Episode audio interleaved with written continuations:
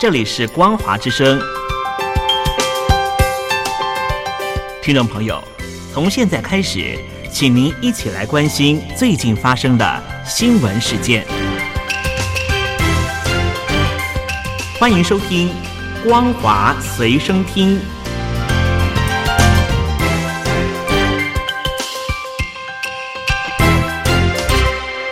听众朋友，大家好，欢迎收听《光华随身听》，我是黄轩。今天是中华民国一百一十年一月二十五号，星期一，带大家来关心重要的新闻讯息。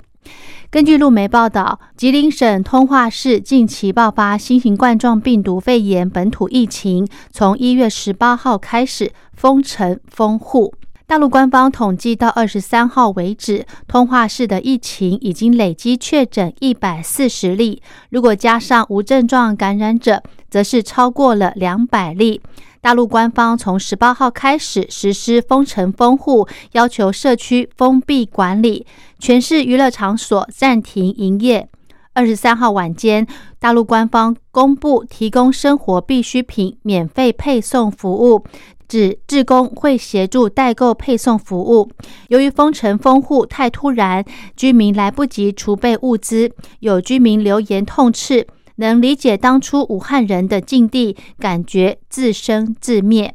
昨天上午，当地的官方说明疫情防控。蒋海燕虽然就生活物资配送不及的问题致歉，但仍声称人力紧缺，目前已经有八百多名志愿者投入配送物资。中国大陆新冠肺炎疫情持续增温，路媒报道，在北京连续爆发多起本土病例之际。传出有医院竟把中高风险地区的病人拒于门外，大陆官方坦承确有其事，已约谈医院并要求改正。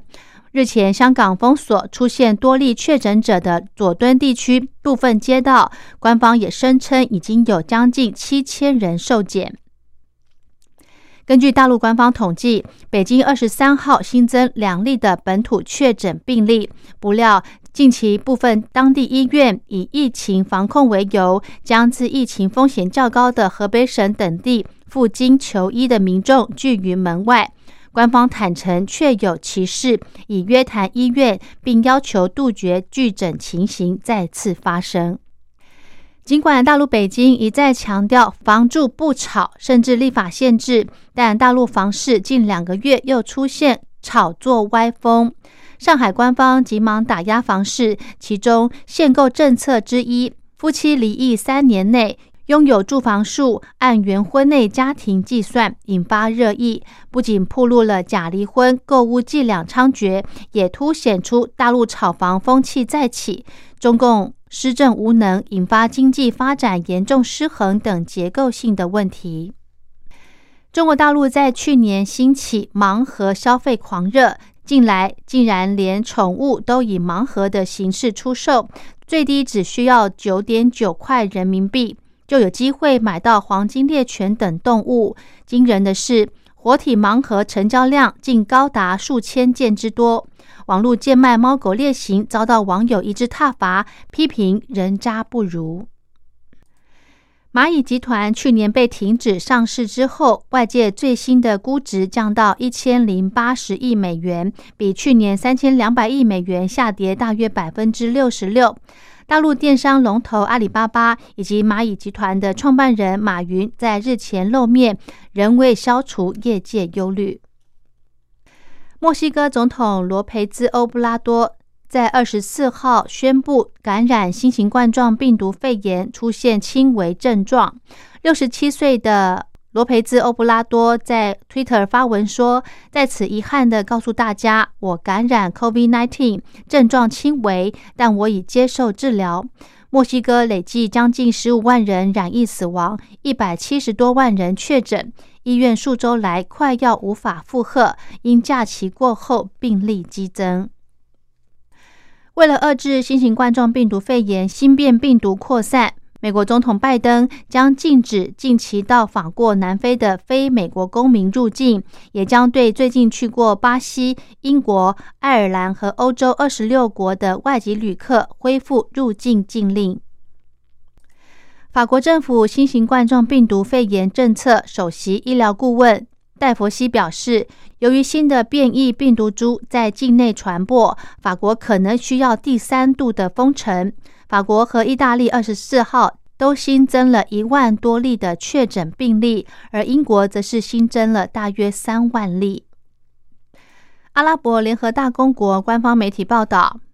阿联内阁二十四号批准在以色列特拉维夫设立大使馆，以色列也宣布驻阿联首都阿布达比的大使馆正式开幕。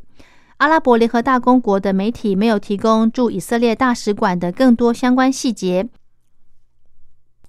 美国白宫声明表示。拜登强调，加强跨大西洋关系的承诺将透过北大西洋公约组织和美国与欧盟的伙伴关系来实现。声明还提到，两位领导人同意需要密切协调，以因应气候变迁、新型冠状病毒肺炎疫情和全球经济复苏等共同挑战。法国总统马克宏也透过声明表示，与拜登的首次通话，彼此观点相当一致，特别是国际安全和危机等议题。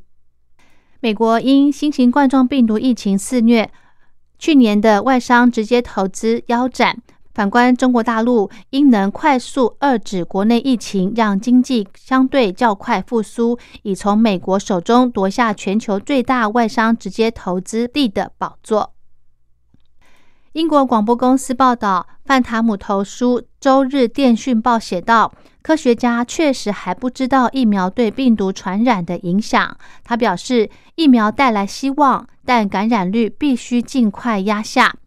学者出身的范塔姆说：“从来没有百分之百保护力的疫苗，因此也不保证接种后不会染疫。”他还表示，有可能在接种后两到三周内感染病毒，因此最好等至少三周，让年长者免疫反应完全发挥。韩国大田市一所宗教教育机构爆出了新型冠状病毒群聚感染事件，至少一百二十七人确诊。机构未遵守防疫规范，出现疑似症状者超过十天未接受裁剪治疗。美国新总统拜登在二十号就职，七十九岁的联邦参议员桑德斯意外抢镜。他的风格受到网友欢迎，各种二次创作疯狂出笼。桑德斯近日上电视回应迷因，期许拜登政府团结人民。世界经济论坛主办的达福斯对话会议在今天开幕，中共国家主席习近平将在今天晚间八点以视讯致辞。根据路媒的推测，内容将会聚焦中国大陆的抗疫经验，以及呼吁各国在全球议题上更紧密合作。为提防中共招揽海外高层人才的“千人计划”，日本政府从二零二一年度开始就针对申请科学研究费补助事业者科以义务，如果有接受外国资金者，就需申报。纽西兰昨天通报境内可能出现数月以来第一起新型冠状病毒社区感染案例后，今天证实个案确诊，而且感染源可能是他防疫旅馆同层楼的另一名返国旅客。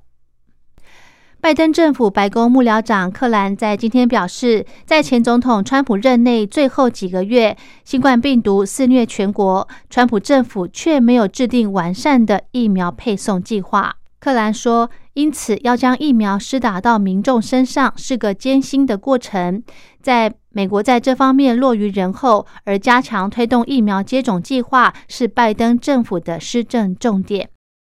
美国白宫气候政策办公室首长麦卡锡在二十三号表示，本周将会公布更多政策，因应气候变迁。根据路透的报道。拜登政府最快在二十七号会公布第二波的行政命令，可能把气候变迁提升到国安层级来优先处理。好的，以上就是今天的光华随身听，感谢您的收听，我们下次再会。